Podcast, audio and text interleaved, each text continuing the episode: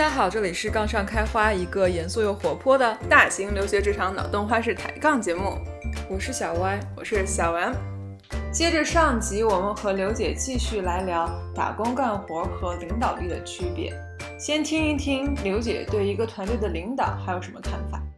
我是想说一下，说虽然说团队的 leader 对团队上到底有哪些人是有限制的控制，可是你觉得一个好的团队领导？他的目的其实是把每一个人给他放在他最合适他的位置，所以才能得到他的最高的 potential。嗯，对，就是对公司来说，嗯，这个就会创造一个 multiplier effect。就是我要是是一个好的员工的话，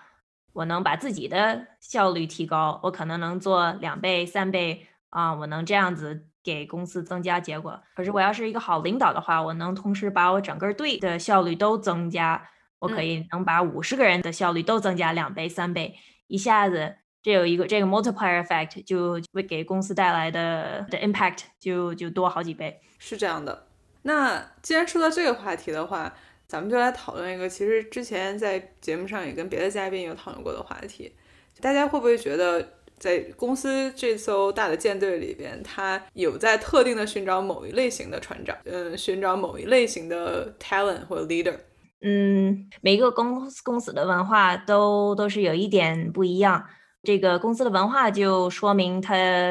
啊像什么样子的领导。想要把握好一个组织的怎么运转，你得要看好这个组织是强调什么样子的 quality，他重视什么样子的 skills。很多次我们都都可以听听过公司说，嗯，说他的 mission statement 啊，感觉感觉很 abstract，可能有点是宣传，就为了招工。可是你要是真的往往下看一下，真的想一下，这个他是其实是这个公司的领导写的这些 mission statement 啊，你就能看透这个公司到底这些领导是怎么样子的看待这个问题。其实他们写的 mission statement。是 reflect 他们自己觉得自己的 skills 在哪哪个方面，要来看待我们应该提升什么样子的员工啊，我们什么样子是好，什么样子不好，都是 human，最后都回来回到他自己看到自己觉得高强的地方，他会提升，感觉跟自己一样类似的人，嗯，你就可以看到他们重视是技术呢，还是重视影响啊，还是重视沟通啊。这个组织他们是喜欢 debate 呢，还是喜欢大家都都合意啊，都都 friendly 啊？这些东西都给你一些啊 insight into 什么样子的人会在这个公司更有 success。嗯，这个观点其实跟我们之前嘉宾上 Tara 同学的观点其实是不谋而合。嗯，对，这个公司它它的这个 vision 在那里。不是一个假大空的 说着玩的，或者是不是为了说着好听的，而是他是真的会相信，嗯，这个 vision 下边隐含的隐含的一些价值观，嗯。公司就是在找跟他自己价值观更吻合的这样一些人才，然后来构建他的整个领导体系，然后甚至包括底下的小兵的体系。嗯，之前节目上也说过，公司肯定有他所谓上 quote unquote 就是偏好或者是更喜欢的这样一类人，但其实你从一个更成熟的角度来看的话，它的内核是。跟他的核心价值更吻合的这些人，嗯，那我们如果去观察身边的这样的一些升职很快的同事的话，或者说我们叫他火箭队的同事吧，嗯。嗯，别人都夸他们什么，大佬们经常会就是刻意的来强调他们身上做的哪些事情，然后包括他们自己在带领团队的时候去强调的那些东西，其实是他们在身体力行的向我们解释公司的核心价值。那如果有这个机会观察到他们的话，这个是很宝贵的学习时间，对于我们来说。那当然了，你最后的结果也有可能是发现是啊，我跟这个公司的核心价值其实并没有那么的吻合，但这是有可能的结果。然后，但关键是你要怎么去窥见这样一个似乎是雾里看花的事情，它其实把它给 decipher 了，去解密这件事情，是我们每个人都应该嗯为自己去负责，然后去尝试一下的。嗯，然后最后加一个 comment 就是。我觉得就是缘分，就是你要就是看，首先是缘分这个事情就很妙嘛，那你就是合不合适了，那合不适就看你到底还想不想继续下去，那你就也没有对错，嗯。嗯，就看个人的状态了，嗯。嗯，这第一步是得明白，对对对，是这样的，嗯。其实还是想问一个，可能我们做这期节目一开始的时候，这个这个问的话题，就是你们有没有观察到，觉得身边的 Asian American 或者是第一代或者第二代的华裔，甚至是东亚整个东亚圈的移民，和整个 local 的在这个美国文化下边呃长大的这种更加 traditional 的美国人，会不会对这个 performer 还是 leader 的认识上的会有一个天然的偏差？或者说更直白一点说，会不会觉得美国人他更加自然的就能想到，或者是更自然的去展示这些更符合美国公司文化下 leader 的这些品质？然后，但是很多我们的亚裔，不管是一代还是二代的移民，有的时候经常会像刘姐一样经经历过这样一个 aha moment。我是觉得有好多小时候被教育的一些东西，等等长大了以后参参与嗯 workforce 以后，自己得给给自己洗脑，来来重新嗯。重新认识的一些东西，像小时候，嗯，都学着得得尊敬老人，都得好好听话，别问太多问题，该干嘛干嘛那样子的一个心态。可是，在工作上呢，得改变一下自己的心态，因为在工作里，你可以说就是我公司工资就为了让我做这一件事儿，我就做这一件事儿就就完了。可是那样子的话，不会不会往前进的。公司想要找的人是能。能 challenge 他们的，能带来新的 ideas，能带来新的嗯呃创新呃 innovation，那样子的话呢，他他就想要你有你自己的 point of view，他喜欢能参入 discussion 的人，能说我的看点是这个这个这个，然后要是能跟他别的人的看点不一样，是更带来价值。因为对公司来说，越多的 perspective 能让他找到一个更好的一个答案。嗯，对我非常同意刘姐说的这个。我觉得刘姐今天有很多答案都非常的有趣，然后也让我发人深省，就是她。有一种说公司做这件事情到底是为了什么？比如说做 analysis，公司到底是为了什么？那其实不是为了满足每一个 analyst 自己的这个 呃，对对对对，不是为了这个我们自己满足自己的好奇心，或者说为了满足我老板的好奇心，而是每一个做的每件事情后面都有一个原因的。包括刚才讲的这个招人，他为什么需要有一个新的想法，有一个有一些 challenge？那他其实也是为了从公司角度来说，来一些新的血液、新的想法，嗯。然后我自己来说的话，首先我觉得我的 data points 不够多，我也没法知道 当地的就是 local 美国人很多事情怎么想。然后我觉得我在公司里面接触到的人，很多时候我觉得不仅有国籍或者说你文化背景的差异，还有一些就是不同的岗位，比如不同 job family，每个 job family 选的人肯定是有不同的特质的。那这个时候就会有一些 selection bias，所以我现在也不能有太多的评价，但是我只能从我自己的角度来说，就是我经历过什么，我觉得。整体来说，东亚文化的价值，我们很多时候追求的是比较呃谦虚、比较踏实、比较肯干的人。然后这样的精神是我觉得文化比较推崇的。然后我们从小受到教育也是啊，你要做好自己的事情。然后呢，做人不能太高调，不能太张扬。然后呢，就是理想状态就是你是一个非常谦虚，然后。不露声色，但是又很厉害的人，这是 我觉得好像很多时候这是一个比较理想的 role model。就是包括谚语里面也有什么“枪打出头鸟”啊，“闷声发大财”啊，这都是说 希望你能够就是就是一个比较低调做人，但是做事要做得比较好。然后呢，在这样的环境中长大的话，很多时候就会有一种错觉，就是如果我再努力一点，结果就会好一点。或者说你反过来，如果结果跟我想的不一样，那一定是我不够努力。那我要再努力一点，把我能够控制的东西都控制得更好一点，那结果就会像我想的一样。嗯，那但是我觉得这个事情其实在我目前看到的美国企业文化里面，很多时候是非常不成立的。然后就是包括你做事做得好，这我觉得双方都是认可的。但是那做人要低调这件事情上，显然我觉得在大大部分企业文化中是。不被认可的，就是你做了很好的事情，你当然要说，你要，而且就是从一个公司角度来说，你有这么好的一一个结果，那。可以提高效率，或者说可以给其他部门有帮助，你反而没有说，好像是有负面影响，对不对？然后我就觉得这个方面，如果你不是很积极的去表达，如果你不是把你的想法让很多人都知道，就你不说，别人怎么知道呢？别人不知道你有这个想法，别人就认为你没有想法，你就认为你不是一个优秀的人，就认为你没有做这些工作，也是一个我觉得可能是双方文化中如何交流、如何沟通有一些本质的差别。还有就是像刚才刘姐也说到的，就是。很多时候我们要听话，会有一些这个长幼之分，尊卑还有尊卑之分，就是很多时候仰视权威。对对对，我我是不是能够非常自由，完全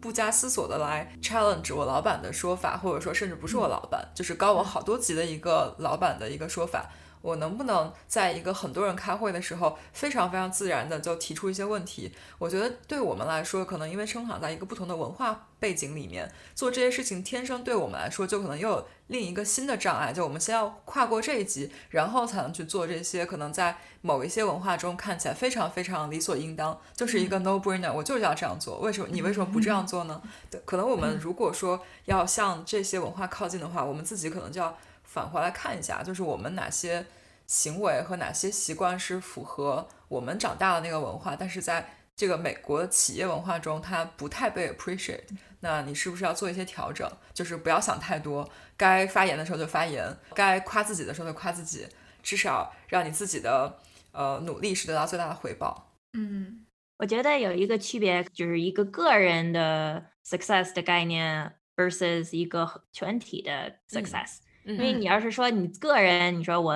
得到一个什么东西啊，啊、我要是很夸张的话，可能别人会会很反感。那是因为我，那是因为我自己在在宣传我自己的 success，我自己的好处。可是等到工作上来说呢，其实我们说这些东西都是一个合体的 success。就像你要是找到了一个 insight 可以帮帮助别的队啊什么的，其实是是为公司好。嗯，甚至连连你自己做的项目，你做的项目得到的结果也不是为你自己的，不是为你的 personal use，是为了公司，嗯，是为了公司得到这个结果。就算你自己做的 individual result，其实 ultimately 也是一个 business result。所以你选背这个的时候，其实不算一种高傲的一种 boasting 啊、其实还是为了公司的 success 来提出来的。嗯然后你要反过来，你要是从一个领导的 perspective 来看，你说你要是带着一个大队，你问大家我们大家这这 quarter 都做了什么东西，要是每个人都说我们还没做很，都大家都很清楚，说我们什么都没有做，你说当个老板是不是很尴尬？那我们这一整个公司我们什么都没有没有呃 accomplish 吗？嗯，其实不是那样子的，对吧？我们想要啊、呃 encourage 的就是大家都说我们这个部门做的这个东西，我们那个部门做的那个东西，看我们公司多么好，做的这么这么多东西，嗯就把它跟个人分开了。所以感觉不是说你个人不能谦虚啊，不能怎么地，你是得转一下思想，把这个变成说不是我自己。啊、说那个我自己做的怎么怎么好，其实是说我们公司得到了这么那么多的 business results。嗯嗯，我其实听到刚才你们说的这些，我就想加几条狗头保命吧。嗯嗯好，我觉得首先啊，谦虚这个词儿，我们因为刚刚听了好几次，谦虚在美国社会绝对是一个公认的美德。嗯对，大家并不喜欢他的反面，就是一个自大的人。嗯，比如像 Elon Musk 这种人，哦有很多他有很多的 fan，但也有很多人不喜欢他，因为哦认为他是一个可能过于自大，然后他有很多嗯话说的过于的狂妄，然后不够嗯落地，然后这样子。所以谦虚在美国社会是一个美德，嗯但是美国社会还强调的另外一件事情是你不要过度谦虚，而且嗯谦虚并不代表着你不去为自己呃 advertise yourself，这两件事情不冲突。嗯，可能我们的文化下面并不是说谦虚这件事情是错的，嗯可能我们更多的是低调。嗯是一个我们的文化里边会很强调的一件事情，对中庸，对韬光养晦，对对这些这些都是我们的文化里边很强调的事情。嗯然后那这是一个一个方面，然后其实第二个方面是关于美国这个公司文化里边对于这个 authority 或者对权威或者上下级的这样一个挑战性的这样一个行为的包容度，我有听过，其实不同的公司差别很大。嗯包括之前我有听过有一个前同事说的，就他以前的那家公司可能一百多年的历史了，然后非常大的这种层级分明的一个企业，嗯。他们的这些 leadership 跟员工不坐在同一层楼，嗯。他们会有一层就是那个会有这种。呃，management 指定使使用的电梯，就是一哦打开就是那种红地毯 roll roll red carpet，然后直接 roll 到他们的办公室门口的这样子。所以其实美国的很多公司里边，它的层级也是很分明、很严重的。嗯而且它也有很多的这种下级就不被鼓励去挑战上级的想法，嗯只不过是每个公司它其实差别变化非常的大。嗯但是就算是在这样的一个环境下，嗯，你依然不能够表现出来你是一个没有自己想法的人。这个社会就像刚才刘姐说的，他非常在乎你有想法。嗯那其实有很多人每个人都有想法，只不过是很多人他可能他会觉得我啊，我是不是不应该说的就是这么的锋芒毕露？这可能是呃一个一个观点。然后那。其实大家应该去感受一下自己身边这个自己公司的这个文化到底是一个什么样的氛围，然后他是愿意接受，对吧？你一个新入职的就可以去挑战你的大佬的一个想法，然后指出来他是错的，是这样的一个氛围呢，还是一种啊，还是层级观念比较分明？你必须要用非常温和的方法去去向你的老板进行一些建议，嗯那你感受一下，然后再感受一下你你更喜欢哪样的环境，哪样的文化，然后最后我们就是要找一个自己的。呃，best match 嘛，然后找一个更喜欢的一个环境。那最后还有一个狗头呢，就是呃，我们在讨论的并不是说我们这些亚洲传统文化是错的，嗯，不是这个意思，并不是这个意思，而是说咱们讨论的都是一套规则。对咱们讨论的是美国这种职场环境下的规则。那等你回到亚洲，等你回到呃国内，那你就是另外一套规则了。那这个时候你要去怎么玩这个游戏，那就完全不一样了。每个人都是更呃 adaptable 的，你是要适应这个环境的，然后都是入乡随俗的。那那等我们回到了亚洲，你怎么去玩这场游戏规则？那那你到时候就是另外一个问题。嗯，每个地方都每个情况都有一些不一样。对对对，具体情况都得自己观察。嗯，是的。刘姐，我想要跟你聊一个特别有趣的现象，就是刚刚在来的路上在想，好像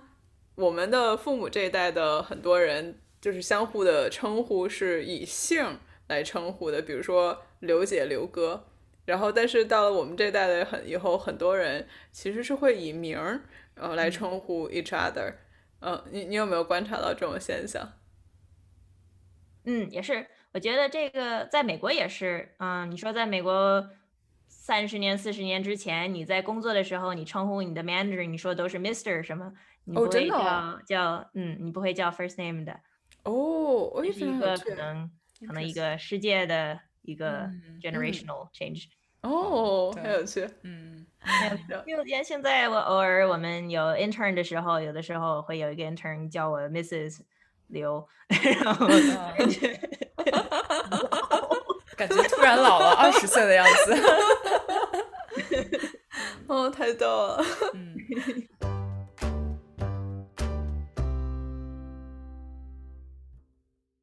这个公司文化里有一个部分啊，我想说是感觉好像应该东方和西方文化都都有这个嗯这个 piece，可是他那个发表的性格不一样。啊，我还一直没有没有想透，我是我想听你们的看点是什么样子。好，那就是说这个关系和和 networking，嗯，在亚洲文化里都知道搞好关系会以后会有好处，会互相帮忙，能互相大家都得好。啊。可是，在西方文化，我们有这个 networking 这个 concept，就是在工作里啊，我们要 socialize，要 connect，嗯，跟很多人以后可能会有什么。business use use，可是我觉得在在公司里看见不一样的 group 怎么 utilize 这个东西，倒倒是很嗯很不一样。像发现，在公司里，我们在华人群里互相搞的关系搞得很好，嗯，可是可能 networking 对华人以外的这些人还是有一点有一点差距。嗯，其实对工作来说，啊，我们想要真的加入别人的圈子，真的加入你的公司，真的 commit，其实这样子的 networking 也是有很多的价值，啊，其实跟互相搞好关系一模一样，就是跟别的合作伙伴搞好关系，以后有合作的 opportunity，以后可能会做同一个项目，让别人有一个对你有了好印象，都是很很有价值的啊一个 interaction。嗯，然后说说回到题型的话，也一样。领导要是都不认识你是谁，没听说过你，跟你没有聊过天，啊，就其实很难很 难让啊给你提升。嗯，对，其实刘姐这个观点我非常的同意。这应该说是怎么说呢？这可能是我在很多年前来美国的时候的一个 culture shock。嗯。就可能之前有断断续续的听到过，美国这个社会它非常的讲究 networking，因为是来之前的时候，在国内的时候，有时候认识一些外国人，然后他们会说起来说你们中国人就是很讲关系，嗯，然后说是把这个关系讲的好像是一个这这个文化下面特有的一个产物一样。可是后来当我发现来了美国以后，就是到处都要讲 networking，对吧？你申请大学还有一封推荐信，你推荐信不就是一个 network，就是一个关系嘛。然后后来我就在想说，那这两个文化。中国的关系文化和美国的 networking 文化到底有什么区别？嗯，啊，我自己的一个观察是，大家是把这个事情是私底下处理还是公开处理，或者是私底下发展还是公开发展，是一个区别。嗯，因为很多我们中国文化下的关系，其实它更多的隐含意义是，呃，它的私密性，就是它。不为人所知的一层，你和另外一个人的关系更加的亲近，嗯，然后在某些意义上给你带来了一些帮助，嗯，然后但是美国的文化下就是我就是要摊开给你看，我就是跟这个人很好，我嗯就是要去利用公司各种各样的 networking 的机会和场合，我就要是就是要把让更多的大佬来认识我，然后让他们看到我自己的工作，让他看到我这个人，嗯，那这个好像这是一个方面的一个差别。那其实刚才刘九有提到另外一件事情是。你的 networking 的一个算是一个广度的问题，不说别人了，我自己，哎，我自己可能就觉得我我希望能够跟嗯一些人发展一个稍微更深度的一点的一个 relationship，嗯，但是我觉得很多嗯美国同事，我的观察是他们其实很很注重把这个网撒的更广一点，就是我愿意让各种各样的 leadership 都来看到我，我就算。嗯，现在不是我的 manager，现在我的不是我的 boss。如果说我现在未来的 potential boss，或者是我的合作的 boss，我都愿意让这些人来看到我。嗯，这可能是至少在我个人的感受上是一个差别。嗯，那还有另外一方面是，其实刚刚刘姐有稍微提到一点，很多华人在美国职场上可能算是意识到 networking 的重要性吧，所以大家也相互有在努力的去做这种 networking 的这件事情。嗯，但是呢，嗯，我自己是觉得那肯定是跟嗯。华人，然后大家都可以说中文，大家来相似的文化背景下，大家相互 networking，对我来说来的比跟一个美国人呃 networking 来的更轻松一些。那可能我自己就偷懒，那就跟华人之间 networking 做的更多一些。不过我其实刚才有听到刘姐的一个观点是，那如果你真的想要在这个公司里边，或者是在这个社会上面去呃争得自己的一席之地的话。呃，你得到更多的这个事儿，更多人的赏识的话，那你其实不应该局限在你最舒服的这个小圈子里边，而是应该让对你来说，呃，更有影响力的这些人，让这些人都来看到你，然后包括我们作为可能一个一个文化群体，也让更多的不在这个群体里边的人，呃，去去来了解我们这个群体。对我最后一个 comment，就我很同意刚才刘姐和 M 姐讲的这些。然后我也在想，我自己其实有仔细想过这个关于 networking 的一些事情，因为我个人呃认为我自己是一个比较内向的人，就是 introvert。我觉得对我来说，首先就是我承认 networking 非常重要，然后我会在我愿意能力范围内去跟很多人 network。但是有有些情况下，就是比如说有的时候我看到大佬，然后我觉得我跟他 network 半天，得到就是两边都很尴尬的大概十分钟五分钟，然后我就会觉得这样子的话，我也不想，因为我觉得一般大家都是非常 open to networking，就是很多同事们，就是你你去跟他聊天，他一定会很开心的聊，但是可能聊个一分钟之后，就会知道你们两个中间到底有多少共同点，你们有多少的就是能聊的话题，以及你们有多少这种 connection，然后那可能。对我个人来说，就是一些跟工作相关的一些 conversation，对我来说会比较容易。可能因为我长大的文化背景跟他们不一样，很多时候这个 network 变得非常非常的呃用力，然后要非常非常的 intentional 才能去找到一些能聊的东西。然后这个对我一个内向的人来说，有的时候是非常 exhausting。然后加上。嗯，我个人可能有的时候，我我会尽量在自己就是必要的所有 business communication 上变成一个比较符合公司主流价值观，就我会让自己变得尽尽量自信啊，尽尽量表达更加清晰。但是在一些可有可无就是 optional 的时候，我自己可能就会呃，偷个懒，放轻松一点。然后另外一点就是可能有自己的 preference，嗯，可能回到我这个比较错误的认知，就我还是觉得啊，你说这个半个小时，与其去尴尬的 network 一场，还不如我就是想一想工作上面的一些其他东西，因为显然 network 不是我的强项之一。然后那如果我根据我自己来说的话，如果我的 bandwidth 是有限的，我是希望能够在我个人。的努力回报更有效率的一个方向，但是我觉得我这个是非常不对的。我知道我做的不太对，因为 network 我觉得是非常非常重要的。但是可能很多时候我自己现在就是还没有被逼到说，哎，我一定要去跟大家一起 network。嗯，然后至于对华人还是对于美国人，我觉得我个人是没有一个特别明显的分，就是分歧。很多时候就是只是 level of effort。还有就是 how much we can connect，这个可能是两个限速步骤，阻止了我很自然的去跟大家 communicate。但我自己承认，这是我的一个巨大的需要提高的部分。可能以后看看怎么样，慢慢慢慢的 improve 一下吧。呃，我其实现在特别想要听一下刘姐听到我们两个人的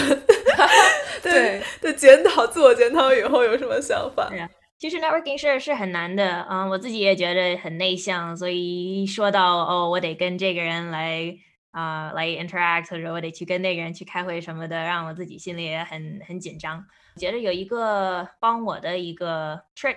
嗯，就是把把我个人分开，然后想到只想到我在我这个公司里，在我的队里，我是 play 什么样子的角色，嗯，所以我在我公司里，我代表哪个队，我代表什么功能，然后我跟这些人来 networking 是是有 business use。他就把那个心态改变了一下子，这不是说我我跟你搞好关系是因为我想当你的好朋友啊，这是我跟你搞好关系，因为我们在我们在为了公司的一个一个 goal 啊，我们才这样子做的，因为我们得要我们有一个 shared success，我们有一个 shared vision，有一个我们需要搞好关系的一个目的，嗯。啊，那时候就给我一些一种一种 courage，就是我去跟你。来搞关系，不是当刘姐去，我是代表我的队，我代表我的 team，我去做的这些东西，嗯。啊，然后这个这种，嗯，ritual，嗯，这种关系就变成了我的工作，变成了我今天需要做的一个 task，嗯。啊，那时候就就没有这么恐怖啊，就变成了 OK，我就去，我该做这个，我应该说这个，我去得跟这个人打招呼啊什么的，就就变成了更啊 mundane。嗯。嗯，越来越越来越觉得，因为我们之前我们马上要做一期节目的题目是如何保持一个 呃平静的心态 去上班，就是可能呃让让你的情绪不要有太大的波动起伏。其实我觉得有一个 solution 就是你把自己还是这样分裂的来看，就有的时候在你应对一些比较艰难的环境的时候，你要。嗯，分裂出来第二个自己去安慰自己，或者是面只面对这样一些比较 tough situation。那其实刚才又听到刘姐又说，我要分裂出来我自己去面对这些 social 的 时候，我就觉得好多分裂呀。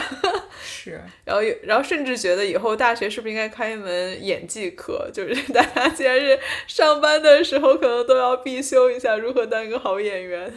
There's, I mean. 呃，你可能听说过有很多有名的电影电影明星什么的，他们都说他们在表演的时候，他们换换 character，不，可是不光是换 character，他们都有一个自己的 alter ego。嗯，Beyonce 在呃 interview 里说过，他他 perform 的时候他是 Sasha Fierce，也是一样的一个概念，就是我表演的时候。啊，我能把我自己的 insecurities 和自己的啊 concerns 什么的都脱离了，我变成了一个人物来来面对世界。其实有很多 profession 可能都都有一些这样子的一个嗯情况，嗯。可是其实你要真的想一想，我们已经天天你在不一样的情况里，你有一个不一样的角色，像你对你的家长。你你的 personality 和你对你的朋友和你对你的啊老板，其实已经有一种有一种那样子的感觉，对吧？这个呢，这样子呢，只是把它变成 more explicit，就是你自己 更 intentional，告诉你自己说，OK，我现在我要做这个东西，我得需要什么样子的面部、什么样子的表情、什么样子的心态来去面对 下一个要做的事情。我觉得很 太难了，很有意思，然后。嗯，其实刚才刘姐在说的时候，我就在想，其实我觉得这个可能还挺有参考意义的，因为对我来说，作为一个天生并不是特别喜欢这种 public speaking 和就是那种非常大的场合的人。我其实，在工作里面，所有需要做 presentation 的时候，我其实是有一个分裂出来的人格，就是这个人专门这这个状态，专门去应对这种要在公共场合对很多人说话的状态。然后，包括我也有从我的朋友和同事里面收到 feedback，说啊，感觉你是一个特别自信，随时都 and have everything under control 的人。但实际上，我内心是随时都在崩溃的，就是可能在，但是当我一般在 present 的时候。我我觉得那个时候是有另外一个完全不一样的状态，就是我知道，当我需要去做这样的 task 的时候，我就会让这样。让这样一个状态去处理这些情况，就听起来就是可能，其实，在 networking 的时候，我也可以让这样一个状态，就是他就去了，他只是在为我，他只是在为我完成工作上的一个一个任务而已。我就是我其实也并不需要那么就是走心的去跟大佬就是讨论，哎呀你怎么样，我怎么样？其实可能就是为了完成我们共同的 business goal 的一个同样的一个工作任务而已。突然间在我脑海中有一个就是类似于黑镜。黑镜版的一个故事，就是克隆技术已经发达到一定程度，然后真正的你坐在一个小的小的屋子里边，然后吃着爆米花看着电视，然后分裂出来一个你去干活，分裂出来一个你去 networking，分裂出来一个你去做家务。我觉得这个 can't wait for that to happen。我也我也很期待。嗯，那不如我们就。回到我们节目的可能到收尾部分了。嗯，我们其实每期节目的时候都希望能够给大家一个 so what，或者是你可以做什么来来让自己的职业发展变得更好，然后你的处境变得更好。嗯，那呃，想问刘姐，那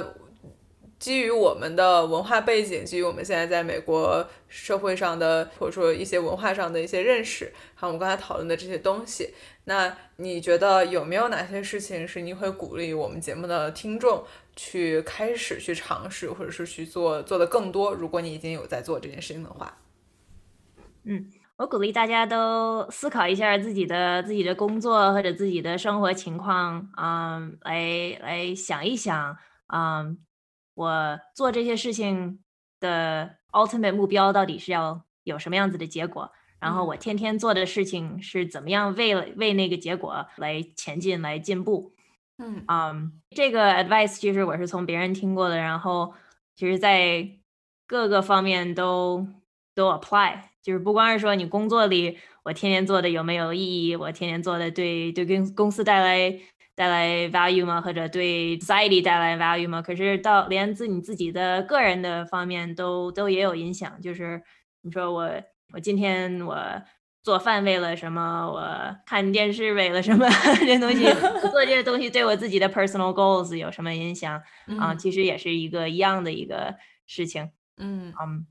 哦，我插一句嘴，我觉得你说的这个非常好。我最近就经常在思考，我每天看电视或者是我的 entertainment time 里边，我。到底选什么样的内容？因为我发现这些东西对我的三观是有一些潜移默化的影响的，所以就是要非常的注意，要选择这些东西。还有还有，包括对心情也会有很大的影响。比如说，你看一个非常甜的一个浪漫爱情剧，然后还是看了一个你死我活的宫斗剧，然后这对你的心情其实影响还是很大的。嗯嗯，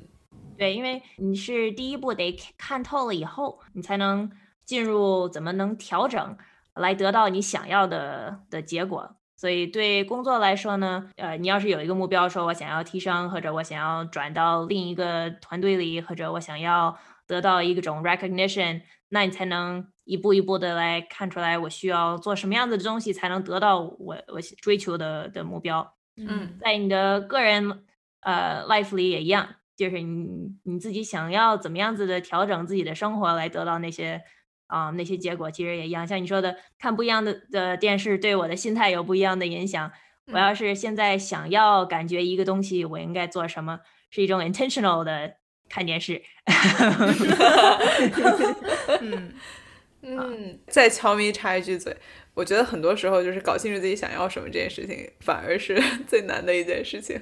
嗯，可能很多时候我们是在被生活推着走，就我有一份工作，我可以。嗯，把这个项目做完，对吧？把我的 code 写完，做做下一个 PPT。嗯，但是你如何去真的是抬起头来去看一看，你做的事情到底跟你这一生想要达成的目标是不是真的 align？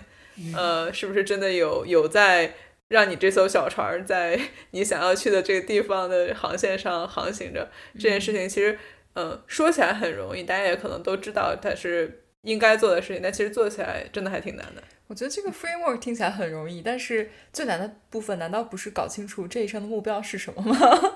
这个可太难了。嗯，也是。好像这个也是另一个就是东方跟西方文化的区别。我觉得小时候长大的时候，就感觉好像大家的目标都一样，我们都要好好学习，考好大学，然后找好工作，好好看家什么的。就就是大家的目标其实都都是很很很一样的啊。然后是进入了就是在美国上学，然后在美国工作以后呢。然后有有很多老师啊，或者有有老板什么一直 push 我说你的 goal 是什么？我说我的 goal 不就跟大家的 goal 一样吗？呃，我觉得很多次在嗯做 performance review 的时候啊，让我很很苦恼，因为经理总是问，就是你的就是问你的 development plan 上你的 goal 是什么呀？我说大家 goal 不都是要提升吗？多挣多挣钱，还能说什么呀？大实话。呃，一点点的才能认识，嗯，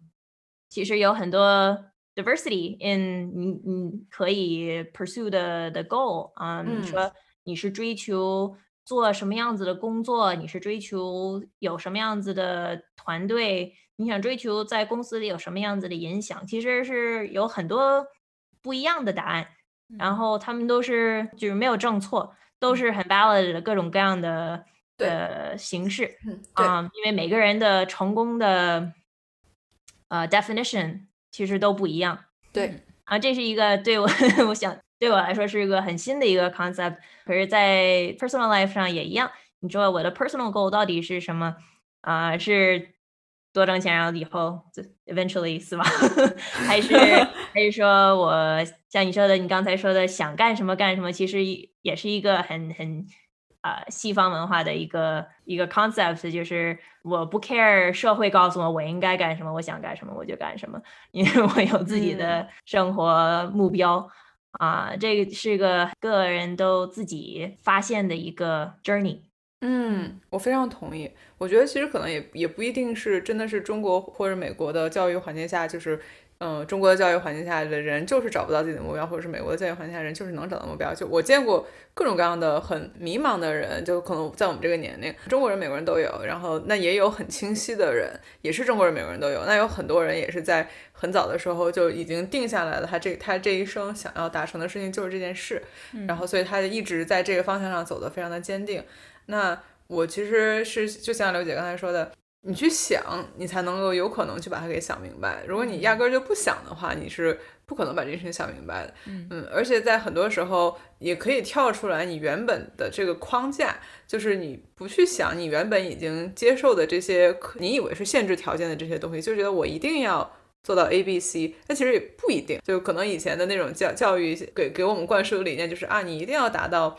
某种社会成就才才算是。你的人生意义上的成功其实不一定，对吧？我觉得这个话说起来很容易，就是说起来容易。我把我的条条框框都扔掉，但是其实你有没有想过更深层，就是你的整个的这个思想的 framework，就是你如何来考虑一些问题，其实都是被你的这个长大的环境都已经训练好了。就是比如说，我把我本来想要追求的东西抛到一边，我现在说啊，我要追求一个自由的状态，然后你马上就会想啊，那我要达怎样才能达到这个自由的状态呢？然后开始说我要做 A B C D E，达到达到自由状态。但 真正的自由是不自由，不用做任何事情，对吧？所以就是有的时候我也想着，我觉得是一个悖论，就是很可能我们在长大过程，可能到我们这个年纪，已经都已经就是当你工作以后，这个。都已经大部分的人的基调已经 set up 好了，然后你可能还是有一些能够做 local adjustment 的余地，但是就是说让一个人突然完全抛弃过去的所有东西，然后马上变成另外一个人，追求自己完全不一样的状态是有可能，可能你需要经历一些很大的变化。嗯，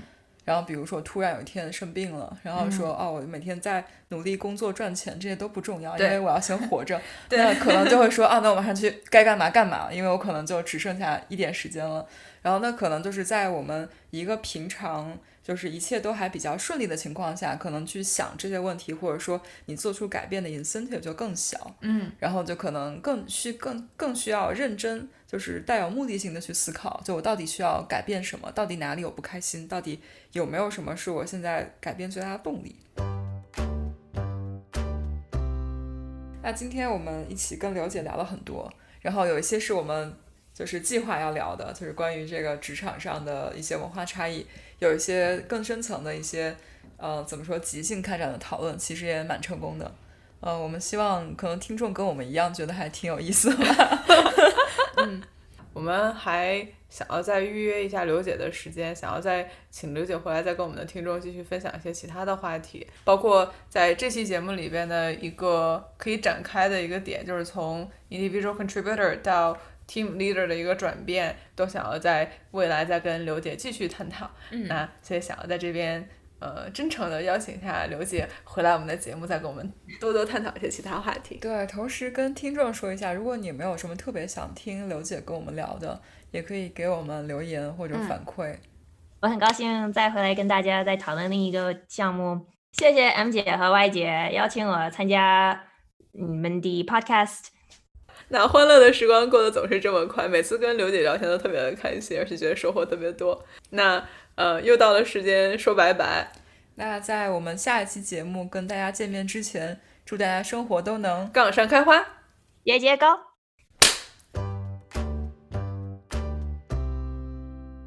开始吧，走你。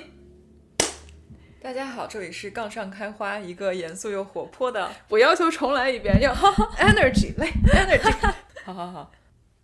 大家好，这里是杠上开花，一个严肃又活泼的。